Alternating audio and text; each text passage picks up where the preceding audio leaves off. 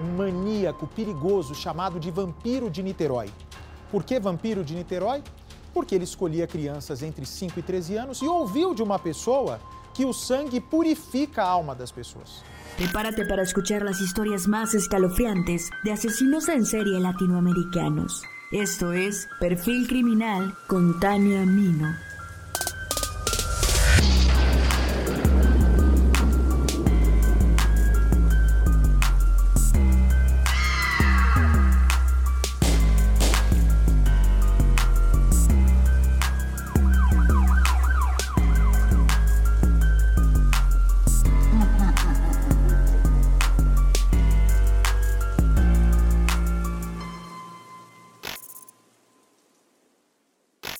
Cuando hablamos de Río de Janeiro, lo primero que viene a nuestras mentes son sus paisajes increíbles, como las hermosas y paradisíacas playas, el Cerro del Corcovado y su Cristo Redentor en vigilia desde la cima, el esplendor de Ipanema y tal vez, si vio ciertas películas de autos a gran velocidad, venga el recuerdo de las favelas. Brasil y sobre todo Río de Janeiro es un lugar de claroscuros, pues por un lado tenemos fiesta y cultura, pero por el otro, violencia y desigualdad. Y es precisamente uno de estos lugares de violencia el que vio nacer a Marcelo Costa de Andrade, a quien los medios bautizaron como el vampiro de Niterói. Bienvenidos al sexto episodio de la tercera temporada de Perfil Criminal.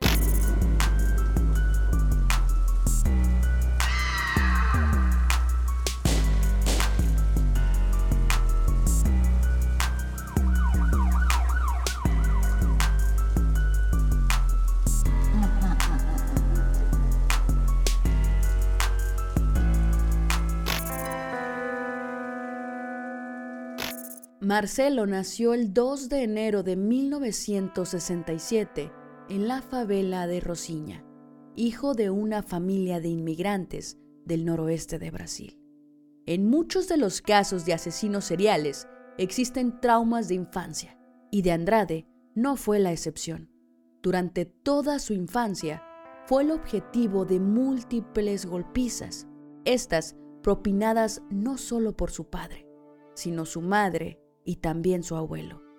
De joven era un tipo de chico raro. Se reía sin razón, tenía pocos amigos y estaba bastante aislado. Desde su infancia se manifestaron distintos problemas, hemorragias nasales frecuentes, visiones de figuras y fantasmas en la noche, y varias lesiones en la cabeza causadas por los golpes que recibió.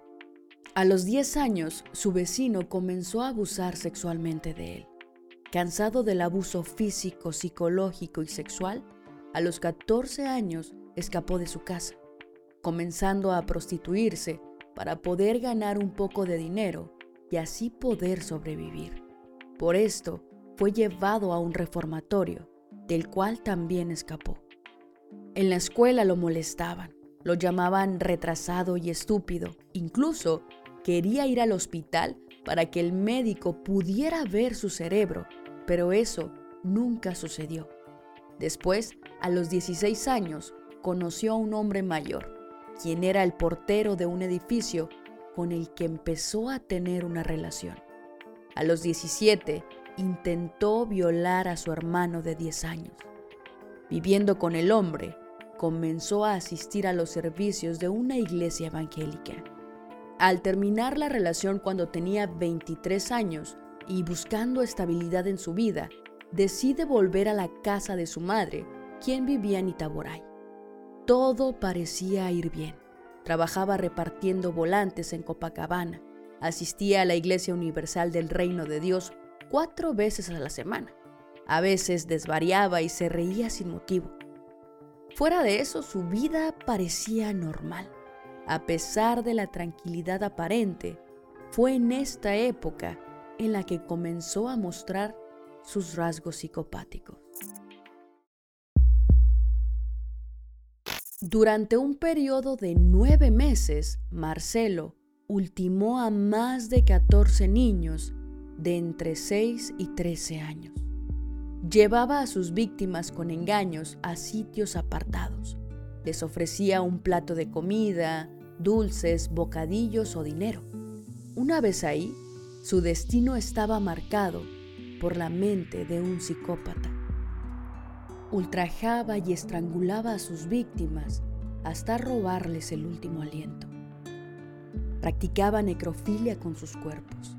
Inclusive decapitó a uno de ellos y al menos en dos ocasiones bebió la sangre de sus víctimas.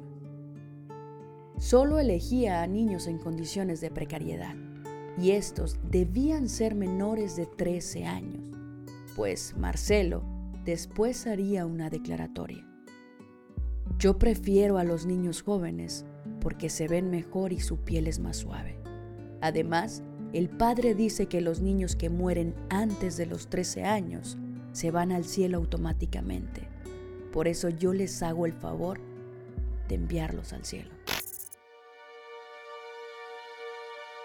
Todo comenzó en diciembre de 1991, cuando se encontró en una alcantarilla el cadáver de Iván, un niño de 6 años vestido solo con sus pantalones cortos. Los investigadores creyeron que se trataba de un ahogamiento, pero la autopsia indicó que el niño había sufrido una muerte por asfixia y abuso sexual. Iván no había sido secuestrado solo, sino junto a su hermano Altair de tan solo 10 años en una terminal de autobuses. Esa tarde, Marcelo conoció a los dos hermanos. Ultrajó y asesinó al pequeño Iván frente a su hermano, a quien también utilizó para su satisfacción, pero no lo asesinó porque llamó su atención físicamente. Él decía que sentía amor, y al sentir esto, Altair pudo escapar regresando hacia su hogar. Altair fue interrogado por la policía. Pronto se descubrió que fue un hombre quien abusó sexualmente y asesinó a su pequeño hermano. A partir de la reconstrucción del episodio que le quitó la vida al niño, la policía inició una ardua investigación.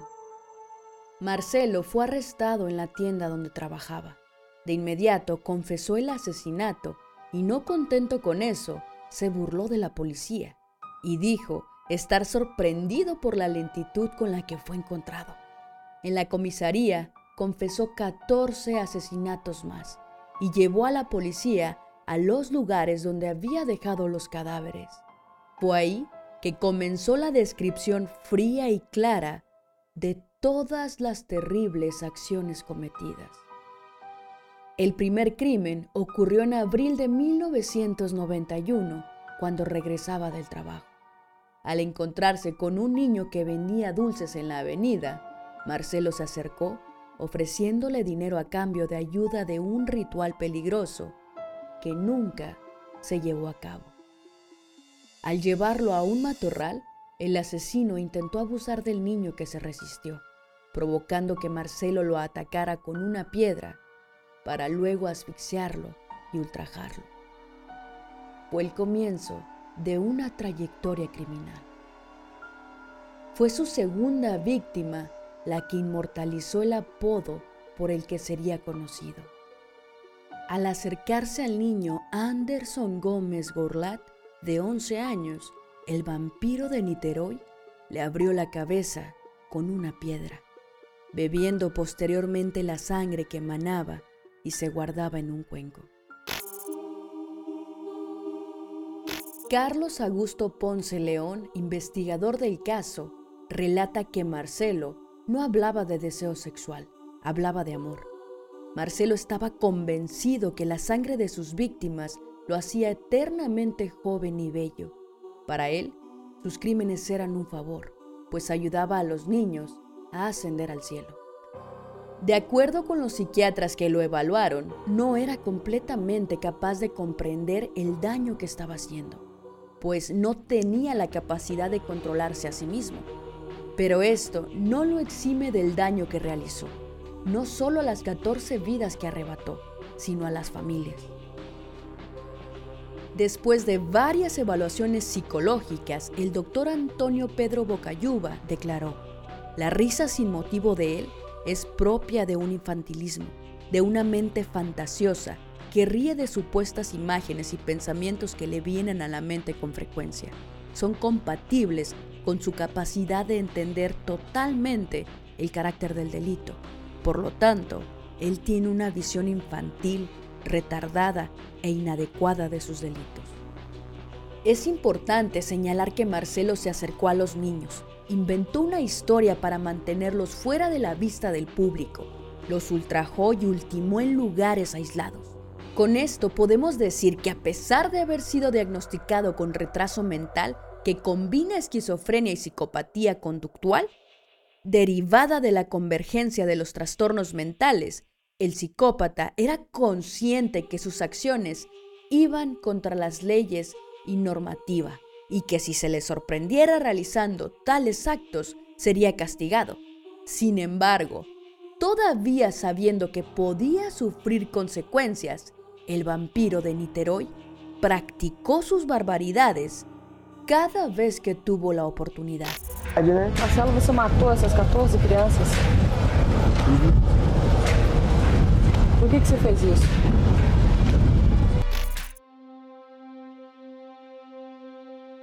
El 18 de diciembre de 1991, en la tienda donde trabajaba, él aseguró ya estar esperando a los oficiales. Durante la investigación, se realizó la inspección correspondiente a la casa de Marcelo. Su casa era muy pobre y estaba muy sucia. Se encontró el machete junto con unos recortes de periódico en el interior de la casa. También descubrieron que tenía guardadas muchas revistas de índole pornográfico. Tenía también guardada ropa interior de niños. Marcelo no fue juzgado por ninguno de los delitos, esto porque la justicia consideró que padecía de sus facultades mentales, siendo así irresponsable de sus delitos. Como resultado, fue enviado a hospitales psiquiátricos que cada tres años realizaban exámenes psicológicos para ver si estaba curado de su locura. Marcelo Costa de Andrade escapó del hospital psiquiátrico el 24 de enero de 1997 pero fue atrapado rápidamente. Posteriormente, fue internado en un hospital psiquiátrico de Río de Janeiro. En octubre de 2017, la defensa de Marcelo presentó una solicitud de liberación. Tanto la Fiscalía como el informe médico del Hospital de Custodia y Tratamiento Psiquiátrico, donde estuvo internado, afirman que no tiene capacidad para reintegrarse a la sociedad bajo ninguna circunstancia. Pese a que ya había sido negada su salida tras 24 años en asilos judiciales, la defensa de Marcelo pidió nuevamente su libertad. El 14 de diciembre de 2021 se decidió por última vez que él no podía ser reinsertado en la sociedad. Marcelo hoy tiene 56 años y según los médicos del hospital psiquiátrico donde está internado, tiene la misma mente infantil y todavía habla con orgullo de los crímenes que cometió.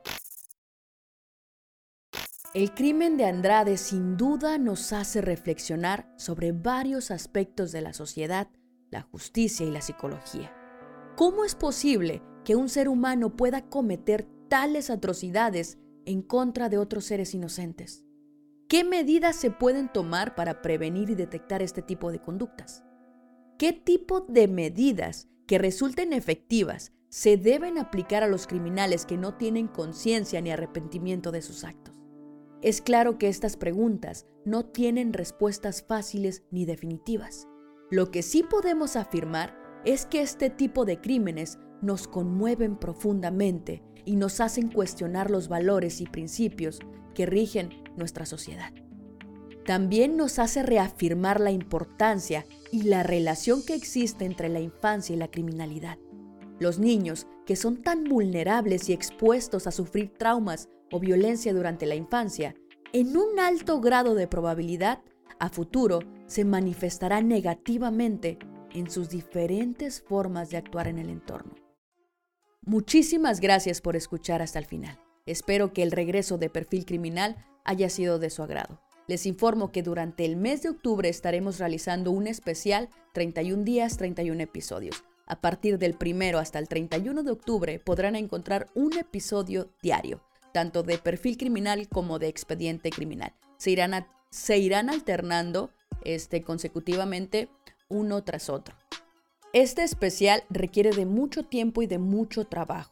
De verdad, me estoy esforzando por entregar el mejor contenido durante todo este mes. Así que si el podcast les gusta, les invito a que por favor lo apoyen compartiéndolo con sus familiares, sus amigos, sus conocidos o las personas que ustedes quieran. De verdad, me harían un gran favor compartiendo el contenido, eh, dándole like, reproduciéndolo y comentando evidentemente sus opiniones y si les gusta o no y alguna información que puedan tener sobre otros casos que gusten compartirme. Y pues ya lo saben, mi nombre es Tania Mino, esto fue Perfil Criminal y nos escuchamos en el próximo episodio.